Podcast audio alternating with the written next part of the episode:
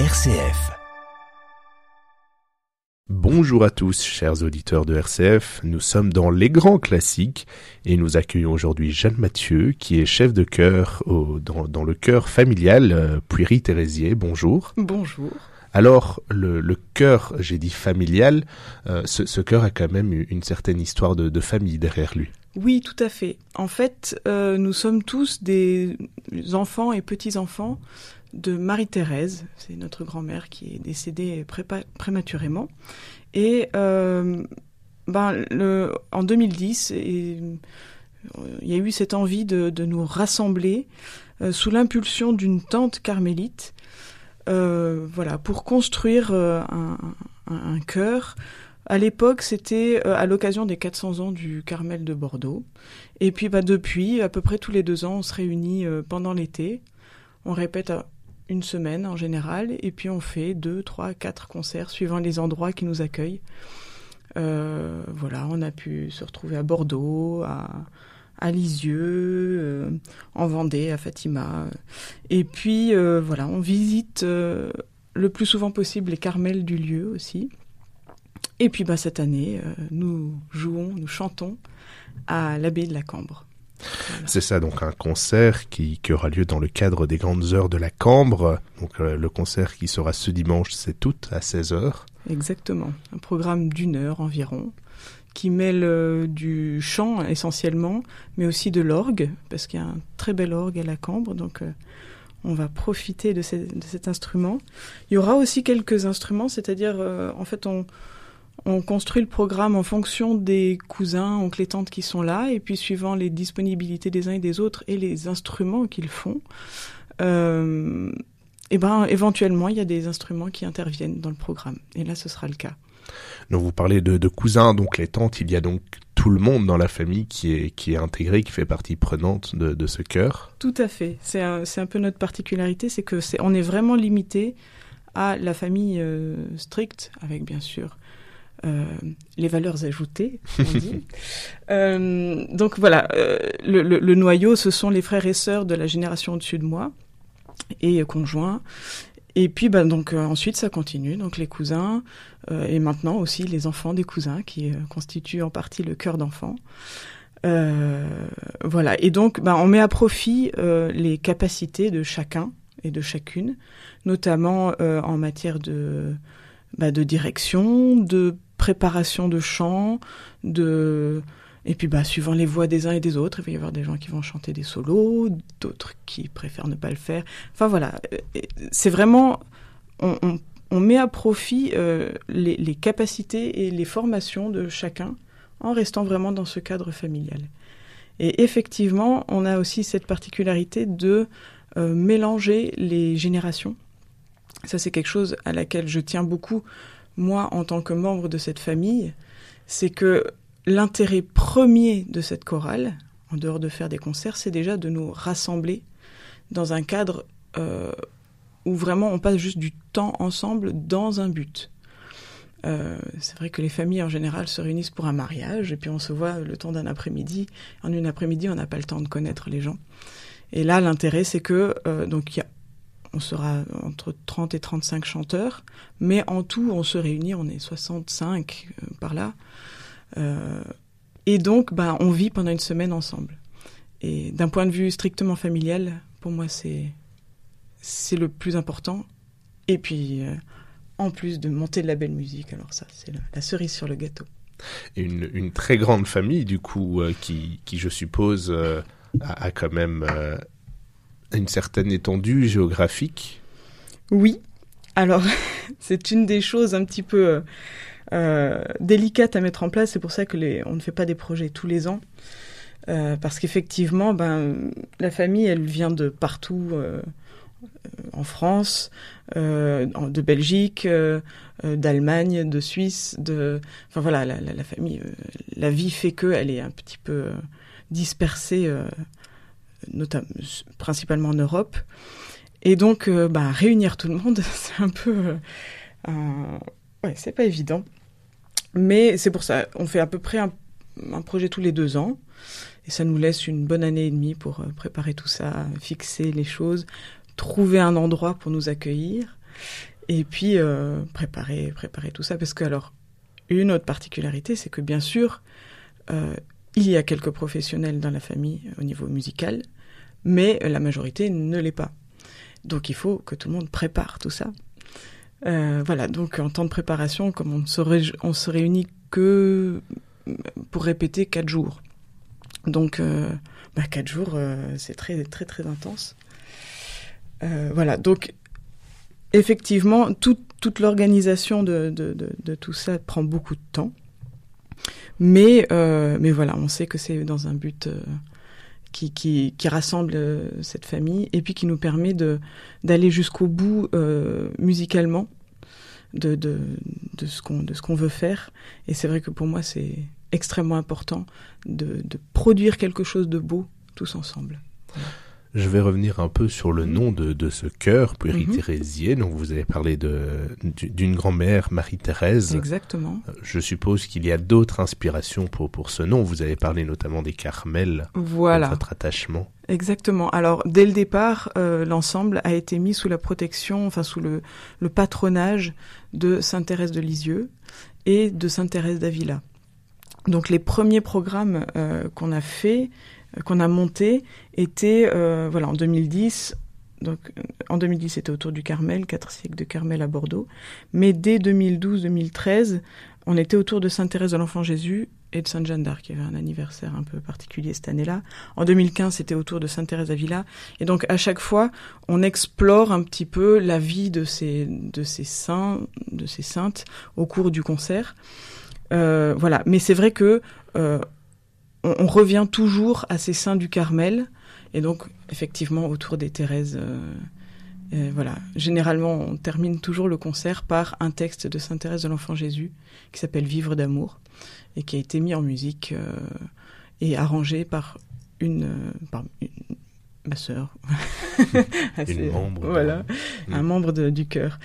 voilà, mais voilà, on est très attaché à ça, à cette relation au Carmel et principalement aux deux Thérèse euh, du Carmel, la grande et la petite. vous, vous, avez parlé justement de, de cycle autour de, de, ces saintes du Carmel. Est-ce que vous êtes actuellement dans, dans un cycle pour une, découvrir une de ces saintes?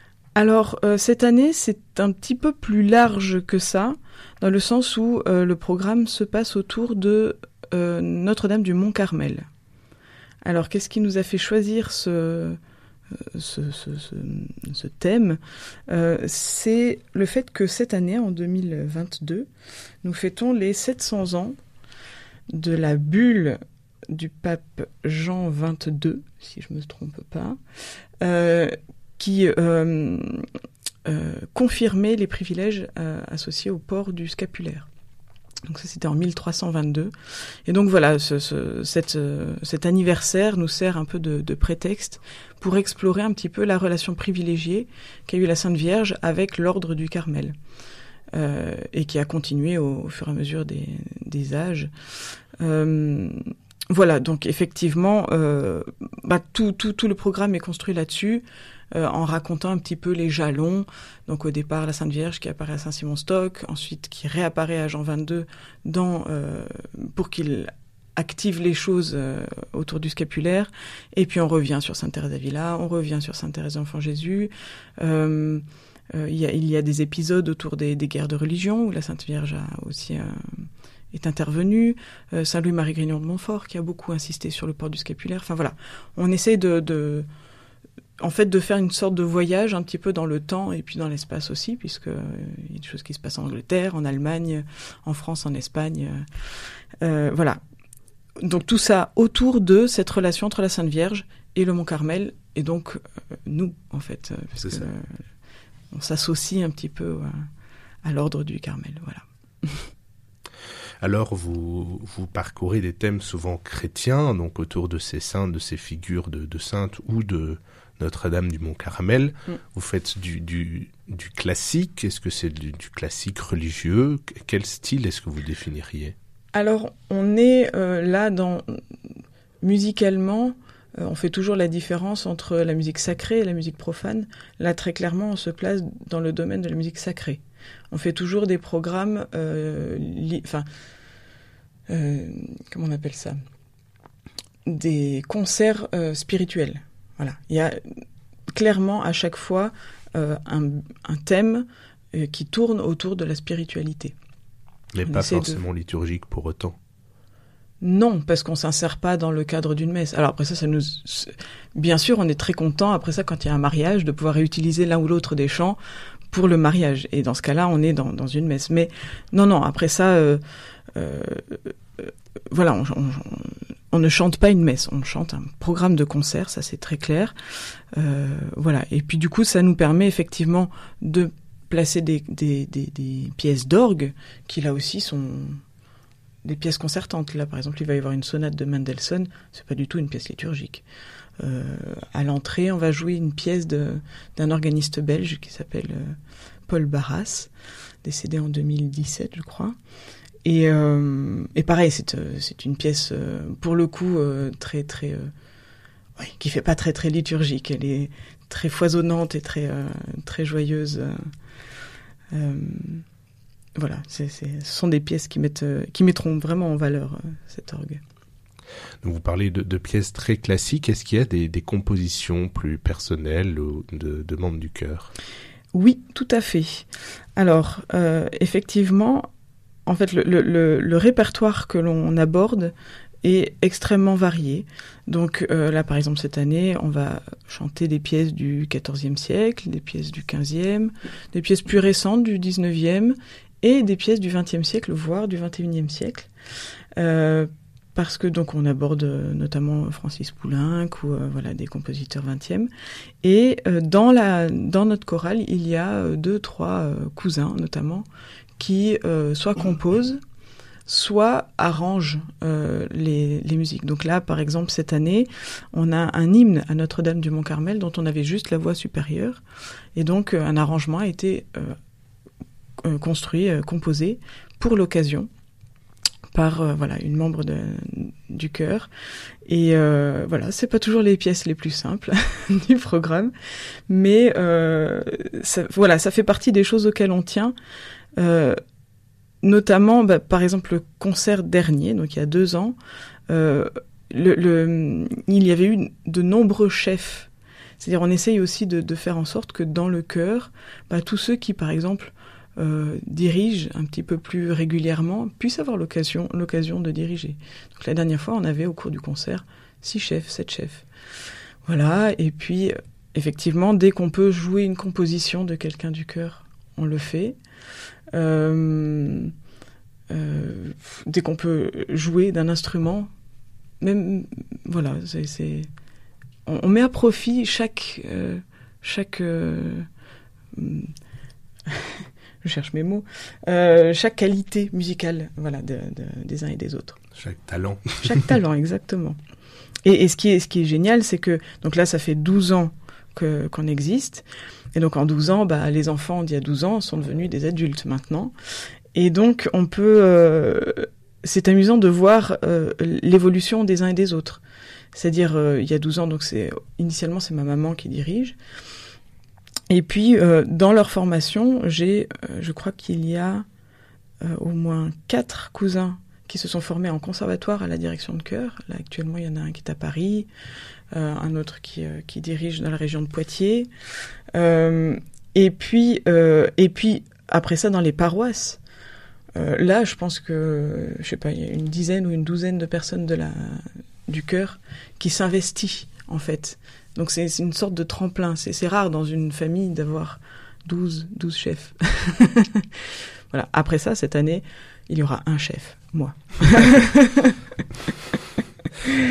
et, du coup, les, gens de la famille se, forment pour le, pour le cœur ou simplement à côté, professionnellement. Alors moi, ce que j'aime à croire, c'est que euh, les gens euh, goûtent à ça au moment des, des, pouilleries, ou en tout cas pendant dans les premières années, et puis du coup derrière se disent tiens si je prenais des cours de chant, si euh, j'apprenais à diriger tout ça, si je développais mon instrument, si et voilà. C'est-à-dire j'ai du mal à imaginer qu'il y ait autant de, de, gens qui, fassent ça euh, juste au sein de cette famille sans qu'il y ait une, petite relation à ce projet familial. Voilà. peut-être que je lui donne trop d'importance, mais je crois pas. Je crois que dans le cadre familial, euh, il y a une, une, une, simplicité en fait à travailler ensemble. Euh, voilà, personne n'a quoi que ce soit à prouver aux autres. On s'aide les uns les autres. Et euh, du coup, je pense que dans ce cadre-là, les gens découvrent qu'en fait, ils sont capables de faire des choses extrêmement bien. Et derrière, ça leur donne le goût de d'avancer et de, de, de prolonger cette expérience pour pouvoir en profiter encore mieux la fois d'après. voilà. Donc voilà, je vous propose une petite pause musicale, donc avec un, enregistrement de la du chœur familial justement sous le vent de Bethléem, une mélodie du père Berchten avec des arrangements d'Agnès Leblanc.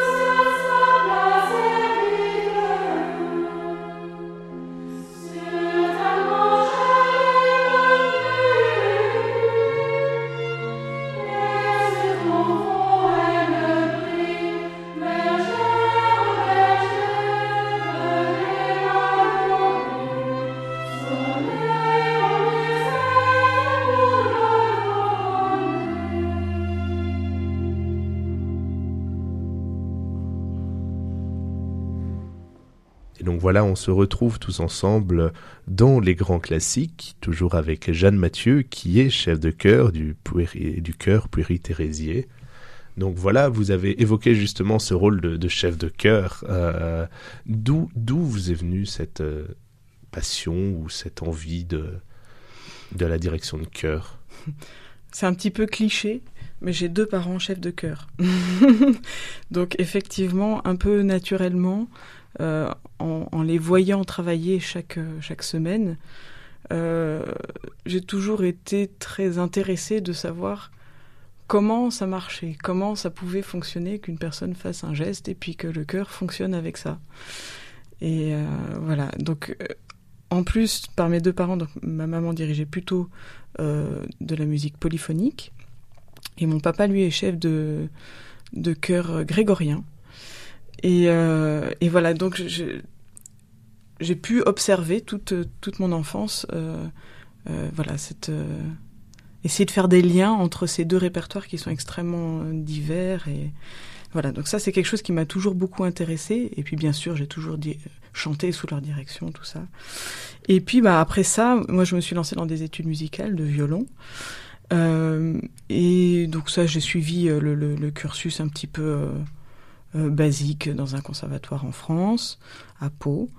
Et puis, euh, euh, j'ai fait une petite digression par une école d'ingénieur, mais j'ai vite abandonné, enfin, abandonné une fois que ça a été fini. Par manque de, d'intérêt Non, simplement parce que quand j'allais à un concert, c'était trop difficile d'écouter un concert. Je voulais jouer un concert.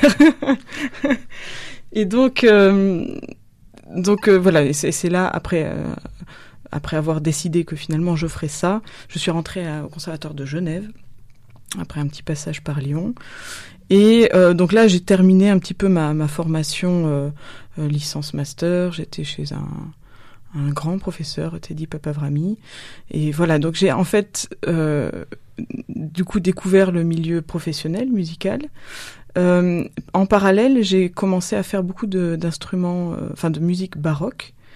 Donc en fait, l'instrument est légèrement différent et puis surtout le répertoire, on se retrouve à chanter, à jouer énormément de, de répertoire ancien. Et par ce biais-là, j'ai été amené énormément aussi à accompagner des chœurs parce que souvent, bah, un chœur, il va monter euh, un chœur de Handel ou un chœur de, de Bach, Bach, comme on dit en Suisse. Mhm. Euh, et donc, ils font appel à des ensembles baroques. Et donc, par ce biais-là, encore une fois, je suis revenue au monde du chœur, parce que j'ai vu défiler devant moi euh, quantité de chefs, et puis derrière moi, quantité de chœurs. Et donc, encore une fois, j'ai pu observer comment, comment euh, un chef différent obtient un son différent, avec des gestes différents, et qu'est-ce qu'est-ce qui fait que ça que ça fonctionne ou pas. Et euh, donc voilà, j'ai continué à m'intéresser beaucoup à cet aspect choral. Et et puis bah, après ça, j'ai eu la, possibilité au Conservatoire de Genève de faire euh, une année de, formation euh, un petit peu accélérée à ce niveau-là, histoire de, me confronter aussi au, monde euh, professionnel de la direction, parce que jusqu'à présent, j'ai beaucoup chanté sous la direction, dirigé des chœurs amateurs, des choses comme ça, mais euh, j'avais jamais fait le conservatoire en direction, juste des cours par-ci par-là, mais j'ai pas de, je, n'avais pas de diplôme là-dedans. Je me suis dit que c'était important. Euh, de, voilà d'être formé aussi académiquement et donc voilà ça j'ai, pu le faire euh, au conservatoire de Genève et puis bah de, depuis euh, voilà la, principale activité que j'ai c'est effectivement dans ce chœur Pouéry Thérésier et par ailleurs, je dirige une chorale sur Genève, chorale liturgique en fait. Voilà. Et puis, bah, bien sûr, je continue mon activité en tant qu'interprète, donc en violon, violon baroque, en alto parfois. voilà, je fais partie de plusieurs ensembles. en moderne, enfin en musique, disons moderne, sur instruments, disons classique, euh, donc là sur euh, dans la région de Genève, et puis euh, pas mal aussi au sein d'ensembles baroques, donc principalement avec la Capella Mediterranea dirigée par Leonardo Garcia Larcon, chef argentin assez extraordinaire, et puis assez assez bientôt là au sein de aussi ça y est j'ai plus le nom l'ensemble dirigé par Emmanuel Haïm. Euh, voilà, donc euh, j'ai l'occasion de jouer euh, avec des, des, ensembles vraiment extrêmement intéressants et, ça me permet moi de, de nourrir aussi ce que j'ai envie de, de faire par la suite avec, avec les chœurs que je dirige. Donc ça c'est c'est super. Est-ce que vous voyez une grande différence entre ces différents chœurs par, euh, par rapport, par exemple, avec euh, Pueri-Thérésier Parce que c'est quand même des milieux très différents. Parfois, c'est vrai qu'on peut, on peut remarquer peut-être euh, beaucoup plus de travail dans, dans certains chœurs au niveau mm. très pointu, pointu professionnel, avec un, un chœur totalement familial, avec différentes générations, des personnes qui ne sont pas forcément des, musiciens professionnels. Oui, alors ça c'est une excellente euh, remarque, euh, question. Euh, C'est-à-dire, généralement dans, l'imaginaire des, gens, on imagine qu'un chœur amateur va être moins bon qu'un chœur professionnel. Et je pense pas que ce soit le cas. C'est-à-dire dans le monde euh, professionnel dans lequel j'évolue, euh, généralement quand on monte un concert, on a très peu de temps. Et puis euh, un professionnel arrive avec sa propre formation, ses propres idées. Et c'est souvent euh, délicat de mettre ça ensemble. Euh, ça demande énormément de compromission, de discussion en fait euh, parce que chacun veut, promouvoir son idée. Alors après ça, ça se fait de façon intelligente toujours. Et ce qui est, euh, ce que j'aime énormément avec un ensemble amateur, c'est que euh, on est du, dans le domaine de, comment dire ça, euh, de l'apprentissage en fait. C'est-à-dire on n'est pas là pour montrer ce qu'on sait faire, on est là pour apprendre ensemble. Et je trouve que généralement, euh, le résultat est plus convaincant dans ces, dans conditions-là parce que euh, tout le monde avance dans le même sens alors que, bien sûr, souvent ça se passe, généralement ça se passe très bien dans les milieux professionnels, mais ce sont souvent des, des, compromissions où chacun essaie de tirer un petit peu de son côté. Voilà, bien sûr, un bon ensemble fonctionnera très bien. Mais euh, voilà, on a, on a vraiment cette dimension dans un, dans un ensemble amateur où chacun va dans, dans le même sens. Et puis là, justement, comme on a plusieurs générations ensemble, euh, bah, les plus âgés ont plus d'expérience que les plus jeunes. Parfois c'est l'inverse, ça peut arriver. Mais voilà. Et donc chacun amène sa pierre à l'édifice plutôt que euh, essaye de... Ouais, il y a un côté construction vraiment commune. Et, c'est vrai que moi, c'est quelque chose que j'aime beaucoup. Dans, ma vie, euh, en tant que musicienne, je suis aussi euh, violon solo dans un orchestre amateur. Et c'est un peu le même type de, travail. C'est-à-dire, euh, en fait, les, gens sont là juste pour, profiter de la musique et pas pour vivre de ce métier-là. Et donc cet aspect, juste, ah, génial, je fais cette œuvre. Voilà, en fait, il y a un, un enthousiasme qui se manifeste de façon très différente. Et moi, ça, je, j'adore ça. Enfin, c'est vraiment euh, voilà. C'est en, en, tant que chef ou même même juste en tant que, professionnel qui est là juste pour amener un petit peu sa pierre à l'édifice, c'est extrêmement euh, euh, rafraîchissant en fait. Voilà, de, de, voir comment se construit l'enthousiasme autour d'un projet. Vous avez parlé euh, des, des, différentes, euh, de différents types de musique euh, au niveau de vos parents. Donc avec une mère plutôt dans, dans la polyphonie, un père plutôt dans, dans, dans du dans, grégorien. Dans du grégorien. -hmm. C'est un peu un, un, mix que vous proposez dans, dans votre dans votre cœur familial finalement. J'ai entendu des différents différents instruments, différents -hmm. types de voix aussi avec de la polyphonie. Alors, est-ce que c'est un mix euh, Je ne parlerai pas de mix. En tout cas, ce qui est sûr, c'est qu'effectivement, régulièrement, on monte des pièces grégoriennes au milieu euh, de, pièces plus traditionnelles, euh, voilà, de compositeurs identifiés. C'est vrai que le chant grégorien n'a pas de compositeur identifié généralement. Après ça, euh, effectivement, le, souvent le, le, les, les, différentes périodes se, se, nourrissent les unes les autres. C'est-à-dire aborder une période et savoir en plus comment on chantait juste avant, ça permet de d'aborder la période qui suit de façon euh, un peu différente. Euh, voilà. Après ça, euh, non, je fais pas du chant grégorien au milieu de Monteverdi, par exemple. Non, mais mais c'est vrai que la connaissance du chant grégorien, notamment, aide à mieux, à, plus facilement comprendre, selon moi, ça c'est un peu ma théorie, euh, mais euh, ça sert à mieux comprendre les pièces qui suivent. En fait, euh, il me semble, là encore certainement beaucoup de gens vont, peuvent me contredire, mais il me semble que plus on évolue dans l'histoire de la musique, plus euh, l'écriture d'une pièce s'est enrichi de signes qui permettent d'être plus sûr de la façon dont on interprète une pièce. Et au contraire, plus on recule, plus on va vers le chant grégorien, euh, moins il y a de signes. Donc pour arriver à bien chanter une pièce de chant grégorien, euh, ça demande beaucoup de, de, de, ouais, il faut il faut se mouiller un petit peu, c'est-à-dire euh, il faut décider qu'à cet endroit-là il y a une respiration alors qu'elle n'est pas notée, par exemple.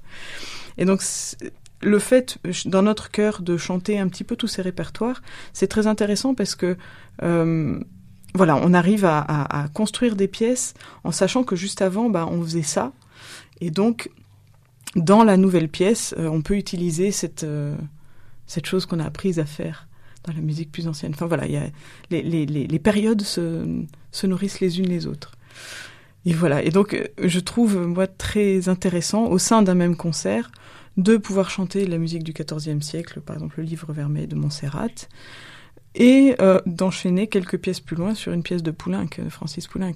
C'est un peu un, le grand écart, mais, mais du coup, ça donne une souplesse aux, œuvres plus récentes que, que j'aime beaucoup.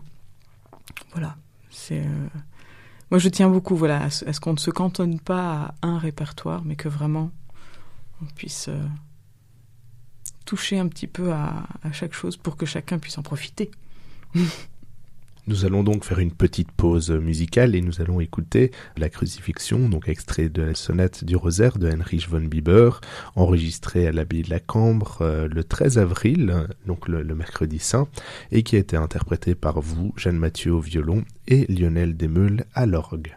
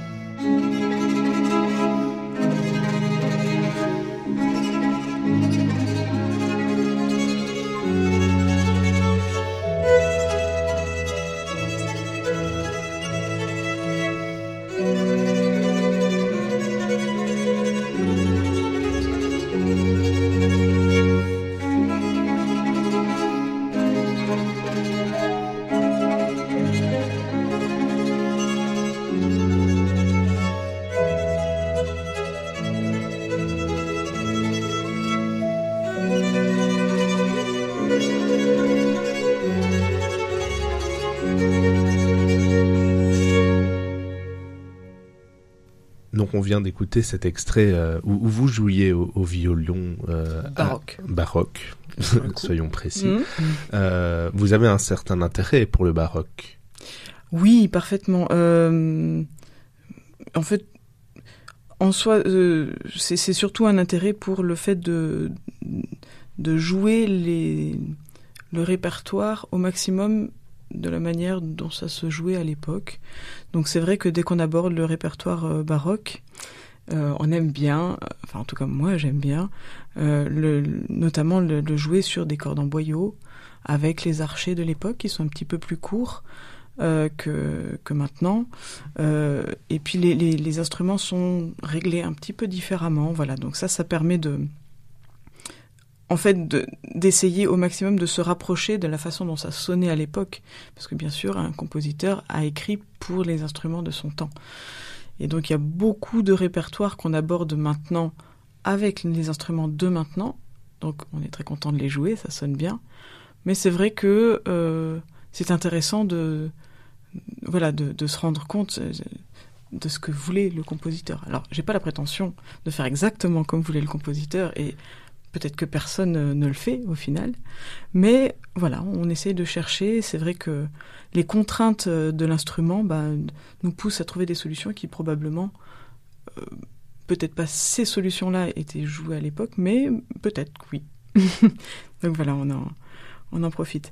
Et là, pour revenir sur cette, euh, ces sonates euh, du rosaire, sur les mystères du rosaire en particulier, c'est une pièce qui est euh, extrêmement intéressante dans le sens où euh, Monsieur Bieber, qui était donc un, grand violoniste euh, dans son temps, c'est avant Paganini, c'est un des, grands grands virtuoses du violon. Et dans cette pièce qui au départ n'est pas destinée au concert, c'est une pièce de méditation sur les, mystères du rosaire. Donc il y a une sonate par mystère. Donc là, la crucifixion, c'est du coup le dixième mystère. Euh, il a fait cette chose très particulière de désaccorder le violon pour l'accorder d'une façon différente pour chaque mystère. Et donc, l'accord qu'il fait, normalement un violon est accordé, ça c'est un petit peu technique, mais sol, ré, la, mi. Et euh, toutes les pièces, globalement, sont écrites pour cet accord-là. On ne change pas l'accord d'un violon. Mais là, euh, par exemple, pour euh, un mystère très difficile comme, je sais pas, le couronnement d'épines par exemple, on a un accord où euh, la corde de sol est montée jusqu'au ré, donc une quinte au-dessus, c'est énorme. Le violon est en tension énorme, donc les cordes graves sont montées énormément. Les cordes aiguës, au contraire, sont beaucoup baissées d'une tierce, voire d'une quarte. Et donc ça fait un espèce de déséquilibre dans l'instrument qui fait que les cordes qui, qui devraient sonner généreuses et larges sont tellement tendues qu'au final, ne sonnent pas, et au contraire, les cordes aiguës, qui devraient être un petit peu plus tendues pour pouvoir projeter, au contraire, sont toutes molles et donc sonnent plus du tout. Donc on a un instrument qui sonne très mal, et comme par hasard, on parle du couronnement d'épines. Ça fait mal. Et donc, euh, mais ça fait ça... pas mal aux oreilles pour autant. Non, c'est-à-dire, on, on entend un instrument qui souffre mais bien sûr, la musique est très belle. Mais c'est vrai qu'on n'a pas un instrument qui sonne euh, que, comme euh, voilà. Enfin, c'est beau. C'est-à-dire, on sent, on sent que le son est tendu. Mm -hmm. C'est-à-dire la, la, qualité du son nous met dans l'ambiance du mystère qu'on qu raconte. Et euh, à l'inverse, euh, par exemple pour la, ré la, la, résurrection, alors là, il fait des trucs avec l'instrument qui sont complètement délirantes. Il, il, échange de cordes pour pouvoir avoir deux octaves côte à côte. Et donc là, l'instrument sonne enfin comme un orgue, quoi. C'est-à-dire on n'arrête plus les vibrations. Et effectivement, on parle de la résurrection. Il faut que ce soit plein, que ce soit que ça sonne extrêmement bien. Euh, donc euh, voilà. Donc ce sont des sonates qui qui, euh, qui sont censées amener en fait l'instrumentiste. C'est pour la méditation personnelle de l'instrumentiste. Et puis bah comme c'est en plus de la belle musique, bah l'auditeur en profite aussi. voilà un, un, enregistrement qui a du coup été fait à l'abbaye de la Cambre aussi, donc euh, oui. c'est pas du tout la première fois que, que vous venez en Belgique. Alors c'était euh, assez providentiel, effectivement, ça a été pour moi l'occasion de découvrir cette abbaye que je connaissais pas du tout euh, et que, que, que, que j'aime beaucoup. C'est-à-dire c'est un, elle est pas trop grande, elle est pas trop petite, elle sonne de façon très généreuse, mais en même temps elle ne noie pas le son. Euh, j'ai eu beaucoup beaucoup de plaisir à jouer euh, là-bas pour euh, ces sonates du rosaire Et, et j'ai hâte de voir ce que ça donne avec un cœur. Et je pense que notre cœur a juste la bonne taille pour remplir cet édifice. voilà. Et puis alors, en, en, en plus, c'est un, un, édifice magnifique. Enfin, je veux dire, juste à visiter, euh, allez-y. c'est la première fois que le chœur vient en Belgique Oui, tout à fait. Euh, pour l'instant, on s'est toujours produit en France, à part en 2017 pour les 100 ans des apparitions de Fatima, où on, est, on s'est produit au Portugal euh, pendant un pèlerinage d'été. Mais, mais voilà, c'est la première fois effectivement que qu'on se produit sans voilà sans, sans l'excuse d'un pèlerinage ou voilà, en Belgique en tout cas. Et, euh, ben on est très content, on est très content de, de franchir la frontière pour venir jusqu'ici. Et est-ce qu'on peut vous souhaiter quelque chose pour euh, le concert de ce dimanche? Ah, Bonne question. Oui, on peut se souhaiter déjà de passer tous un temps, euh, un beau temps ensemble, et de pouvoir, ayant fait ça, de pouvoir en faire profiter le maximum le public qui puissent euh, avoir du plaisir à écouter de la belle musique chantée par des gens qui s'aiment beaucoup. Mais merci à vous. Donc voilà, je rappelle que euh, vous, Jeanne Mathieu, êtes euh, la chef de chœur du chœur Pueri-Thérésier qui donnera un concert dans le cadre des grandes heures de, de la Cambre ce dimanche 7 août à 16h à l'abbaye de la Cambre. Merci beaucoup. Et donc voilà, on va clôturer cette émission avec euh, l'écoute de Tout Petrus de Léon Saint-Martin, qui est organisé à la cathédrale Notre-Dame de Paris. Donc c'est une pièce écrite spécialement pour ces lieux, avec les deux orgues. Alors cet enregistrement-ci a été fait en 2020 à la cathédrale d'Agen, au grand orgue Katharina Javora, et Jérôme Chabert à l'orgue de chœur, et avec, bien évidemment, le chœur Pueri-Thérésier.